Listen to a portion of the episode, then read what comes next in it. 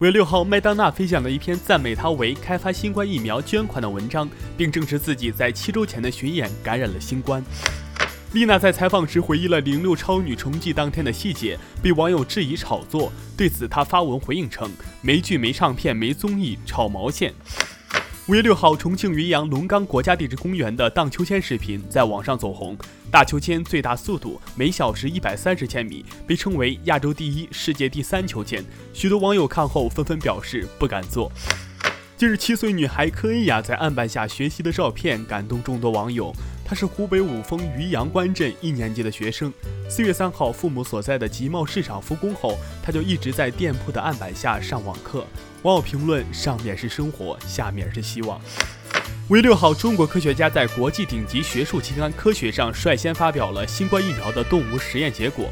结果显示，北京科信中维生物技术有限公司研制的疫苗安全有效。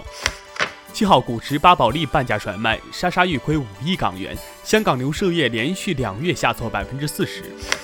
五月七号上午消息，腾讯视频、爱奇艺、优酷三家视频网站以及众多传媒公司联合发布关于开展团结一心、共克时艰行业自救行动的倡议书。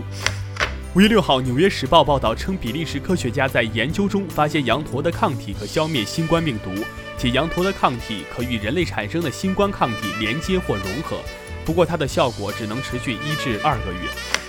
为七号，导演王晶宣布新电影版《倚天屠龙记》阵容，并发布定妆照。网友评论：即以回忆赢天下，何必再拍乱芳华？华为回应美国允许参与 5G 标准建设，不涉及产品买卖，参与者受益。我是耕龙，下期见。